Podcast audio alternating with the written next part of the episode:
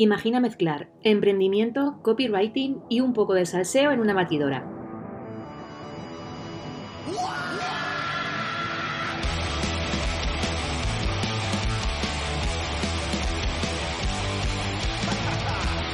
El resultado es Loca por la Tinta, un podcast libre de prejuicios y formalismos. Este es un lugar seguro donde la parte humana y la profesional fluyen dando rienda suelta a... Bueno, lo que surja.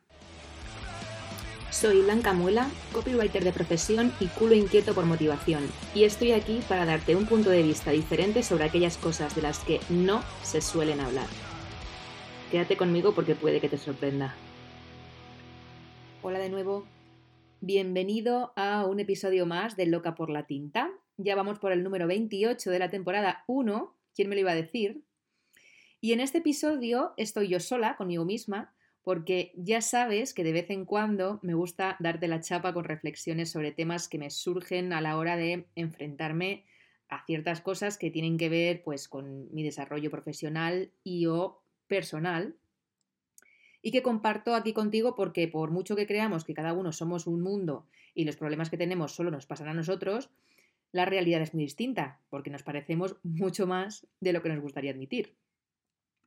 Hoy la verdad que voy a ser breve, Mm, vengo a hablarte sobre la mediocridad, la mediocridad como concepto y de cómo ese significado que le hemos dado a esa palabra hace que en bastantes ocasiones nos frene a probar caminos inexplorados simplemente por el hecho de evitar ser mediocres, ¿no? Como que es algo que no se puede permitir uno.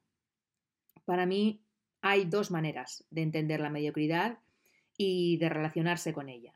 La primera es esa en la que nos establecemos como, como una forma de estar cómodos, ¿no? Y no destacar demasiado. Es decir, esta mediocridad es la que utilizamos como escudo para no enfrentarnos a nuevos retos o situaciones desconocidas que no controlamos ni conocemos y de esta forma sobrevivimos sin esforzarnos demasiado.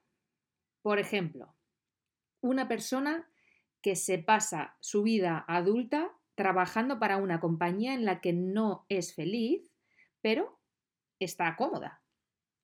Sobrevive controlando aquello con lo que lidia a diario, ¿no? Con lo que más o menos ya conoce, pero no se esfuerza por alcanzar nuevas metas que le lleven, pues no sé, mm, a, conseguir un aumento o a destacar entre sus compañeros o bueno, a tener algún otro tipo de responsabilidad.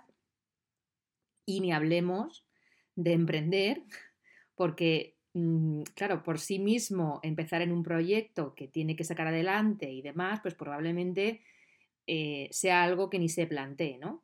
Aunque sea algo que lleve pensando años o que le ronda la cabeza durante tiempo, pero bueno, ve como algo inalcanzable porque supone demasiado riesgo y o esfuerzo, ¿no?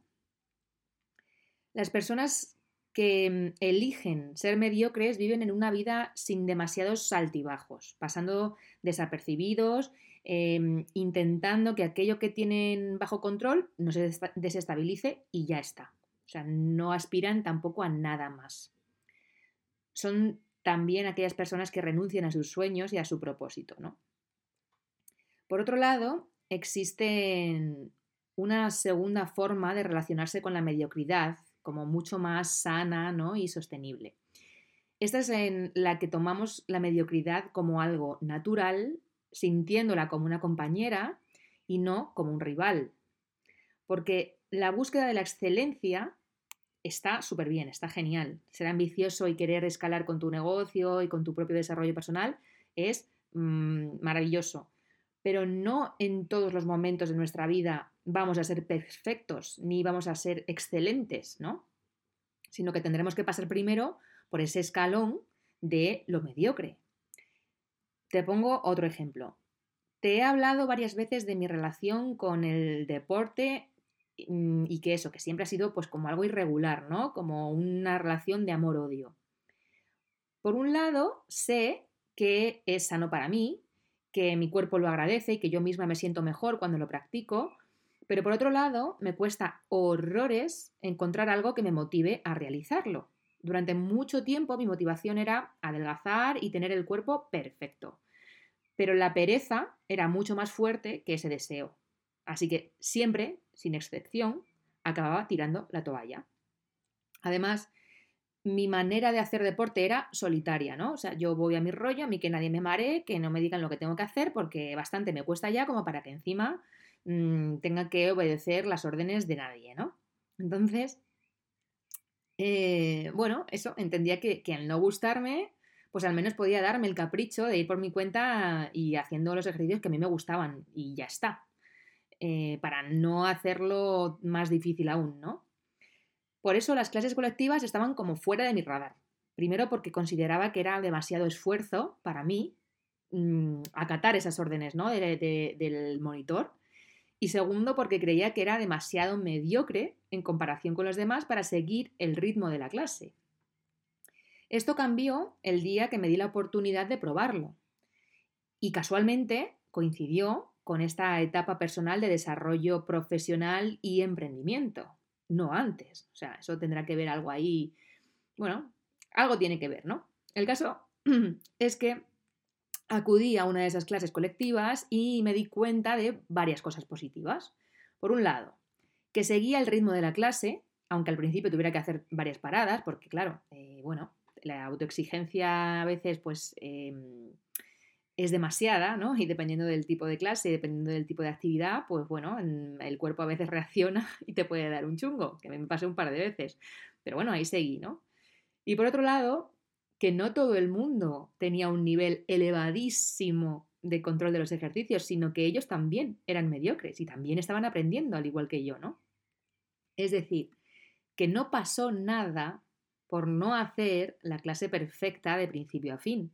Y los beneficios fueron varios.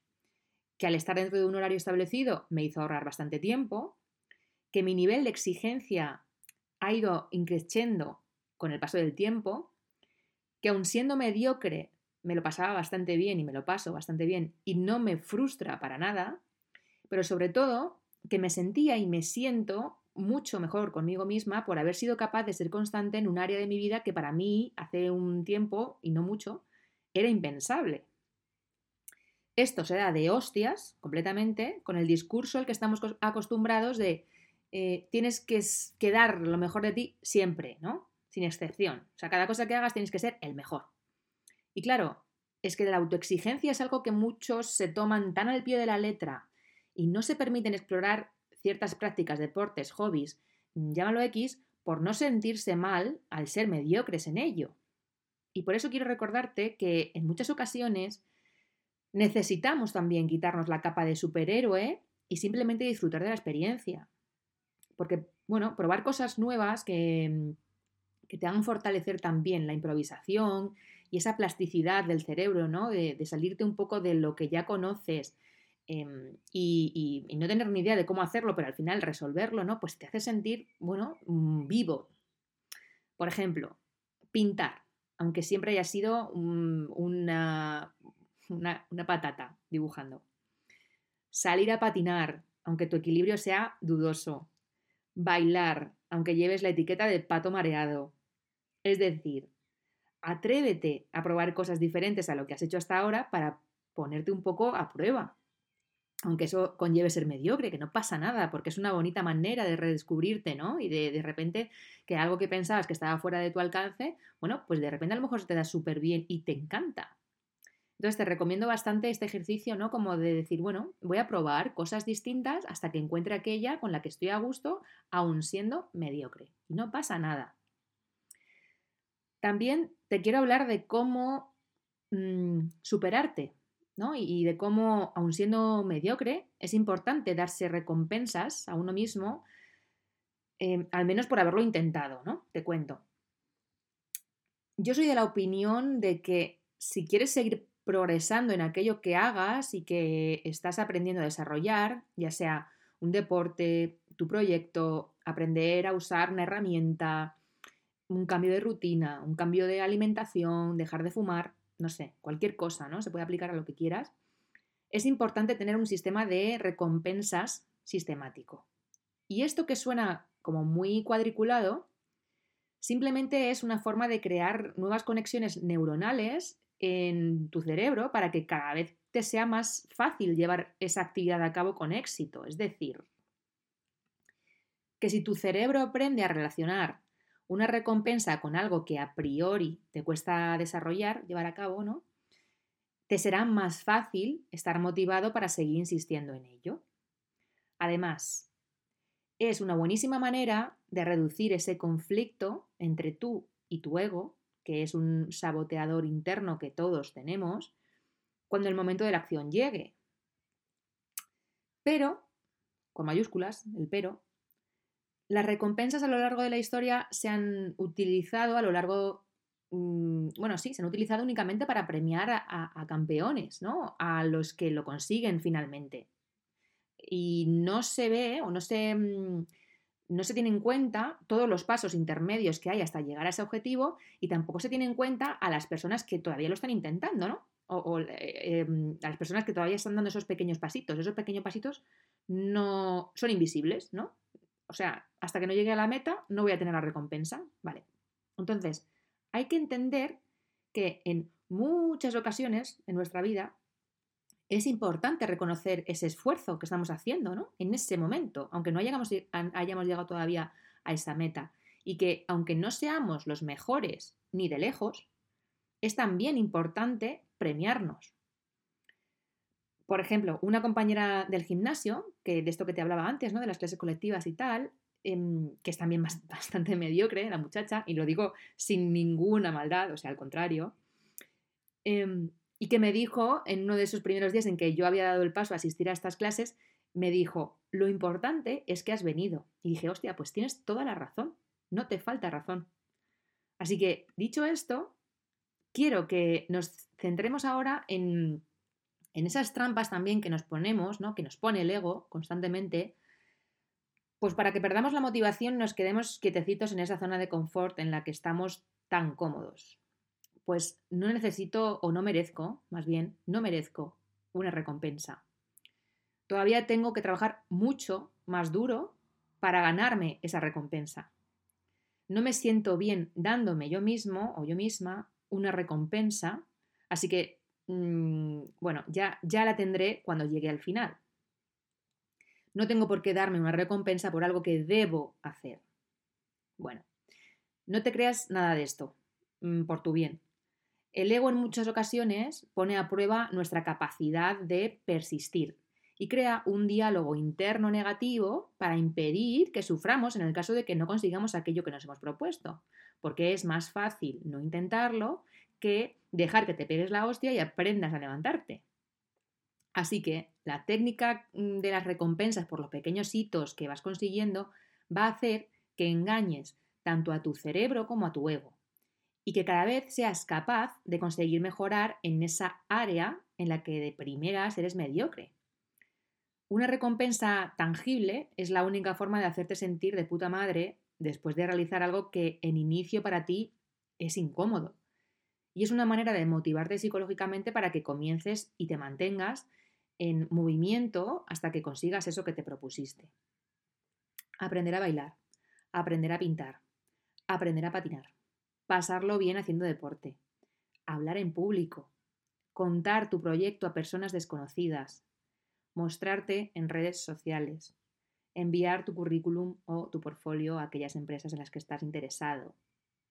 Es decir, cualquier cosa que te suponga un reto, si te la planteas desde la base de que no tienes por qué ser perfecto para realizarla, te quita una losa de 50 kilos de encima y además puedes llegar a aprender mucho tanto de ti mismo como de la propia experiencia. Así que cada vez que realizas o realices un pequeño paso, estarás más cerca de conseguir ese gran objetivo y si cada vez que realizas uno de esos pasos te felicitas con pensamientos positivos, la posibilidad de que no tires la toalla aumenta exponencialmente. Regalarte frases como mm, terminar esto me hace sentir súper bien. Felicidades, lo has conseguido. Buen trabajo. Enhorabuena por el día de hoy. Y esto que parece una auténtica gilipollez, el impacto que tiene sobre tu subconsciente es súper bestia. Con el tiempo, esas frases alentadoras van a comenzar a debilitar tu resistencia, ¿no? A hacer esas cosas que al principio te daban, vergüenza, te bloqueaban o te incomodaban. Y pronto vas a empezar a sentirte cada vez más cómodo, ¿no? En esa área de mediocridad cuando des un paso hacia algo desconocido. Es decir, bueno, ya estoy aquí, ya estoy metido hasta el cuello, pues ¿qué más da? Voy a probar. Em, esos pensamientos o ese impulso que te da, ¿no? Como de probar cosas nuevas, te será mucho más fácil tenerlo cuando ya estás haciendo cosas nuevas, cuando ya te has permitido probar cosas nuevas, cuando ya te has dado la oportunidad de no ser perfecto. Entonces, como aquel que dice, esa palmadita en la espalda después de uno de estos pasos hace que incremente tu autoestima y que crezca también tu poder de autodisciplina. También te quiero recordar que es muy importante que si cometes algún error con esa autodisciplina y si fallas en alguna de esas etapas, tampoco es necesario que te castigues, ni que te fustigues, ni que te des 50 latigazos. No te llames a ti mismo estúpido, perezoso, inútil, porque este tipo de diálogo interno es súper contraproducente y es una forma de castigo que debilita tu autoestima y además te hace sentirte súper, súper pequeño. Porque los castigos no favorecen continuar con la motivación, mientras que la recompensa sí. Entonces, simplemente hay que cambiar un poco el discurso, ¿no? Y entender que cuando cometes errores, y, por errores me refiero pues a que falles, ¿no? En, eh, si te has propuesto de repente eso, hacer deporte durante toda la semana y por lo que sea no has podido ir, simplemente un día no te ha apetecido ir. No es que seas mala persona, no es que seas peor deportista, no es que ya no vayas a conseguir el objetivo que te marcaste al principio. Eh, es que el motivo es que eres humano y no siempre te encuentras en el mejor de tus momentos. Y que también está bien, no pasa nada, ¿no? Así que liberarte de esa culpa y entender que en cuanto sea posible vas a retomar de nuevo esa senda hacia el objetivo marcado, va a hacer que sea mucho más fácil que lo consigas. Y de esta manera, cuando te pilles a ti mismo hablándote mal, inmediatamente sustituye ese discurso por una frase comprensiva y tranquilizadora. La mejor manera de ver esto es pensando en sí. Lo mismo que te dices a ti mismo, que eres un inútil, si se lo dijeras a alguien al que quieres mucho, pues tu pareja, tu madre, tu hermana, tu hijo, no sé, tu mejor amiga, y dirías, eres una inútil por no haber ido hoy al gimnasio. Eh, no te mereces, eh, te mereces vivir por no eh, seguir siendo constante por publicar en redes sociales. O sea, es que muchas veces somos tan duros con nosotros mismos que es que no nos damos cuenta del diálogo de mierda interno que tenemos, ¿no? Y cómo nos fustigamos muchas veces por tonterías, porque son cosas que al final no son de vida o muerte y que, que, está muy bien eh, la constancia, pero que si un día fallamos, un día dos, no pasa nada, no pasa nada. Entonces, cuando te pilles hablándote así, piensa, yo esto se lo diría, pues pon tú la persona a la que quieras ahí. Si es que no, cambia el discurso, si no lo haces con ellos, tampoco deberías hacerlo contigo. Y una buena forma de conseguir retomar de nuevo la actividad es hacer también pactos ¿no? contigo mismo. Em, igual que la recompensa ayuda a seguir el ritmo, un pacto va a hacer que te comprometas. Pactar también contigo mismo, mm, como, si lo, como, si lo, hicieras con otra persona, como si te tratases a ti como un tercero, em, y ser específico ¿no? también en lo que pactas, o sea, tenerlo como muy claro, va a hacer que sí, que querés ese compromiso y que digas, ostras, es que esto lo tengo por escrito. O sea, te recomiendo que lo hagas por escrito. Que de repente, pues, los pactos pueden ser, no sé, te pongo ejemplos. Ah, cada vez que complete cuatro días en la semana realizando este deporte, me voy a recompensar con un desayuno, con, mi desayuno favorito el domingo. Eh, por cada kilo que pierda, voy a poner 10 euros en la hucha para el próximo viaje de este verano. Ah, por cada cliente con el que contacte y le cuente mi proyecto, voy a añadir una prenda, no sé, que me guste a mi lista de deseos. No sé, son ejemplos. Y variará mucho dependiendo de cada caso y de cada persona, obviamente. Pero lo que me gustaría que integraras ¿no? con todo esto que te estoy contando es que esos simples, pactos contigo mismo te van a dar más poder de autodisciplina que un pacto verbal sin más, ¿no? Y si además los dejas eso por escrito y en un sitio visible, que tú lo estés viendo, ¿no? Que, sea fácil en el escritorio, en la parte de, detrás de tu ordenador, no sé, va a causar más fuerza psicológicamente. Así que recuerda, reconocer y celebrar los pequeños logros es tan importante como ganar la medalla de oro. Y sin eso, muchos proyectos, emprendimientos y aprendizajes se quedarían en el tintero y sería una auténtica pena, ¿no?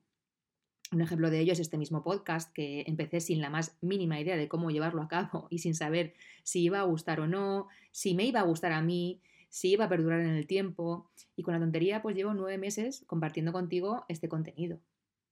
Todavía me considero una persona mediocre en el mundo del podcasting y bueno, simplemente disfruto de ello es una actividad que me gusta, con la que me lo paso bien y con la que estoy consiguiendo, la verdad, bastantes más beneficios de los que yo me imaginaba en un principio. Así que te animo a que tú también hagas lo mismo con aquello que te ronda la mente, ¿no?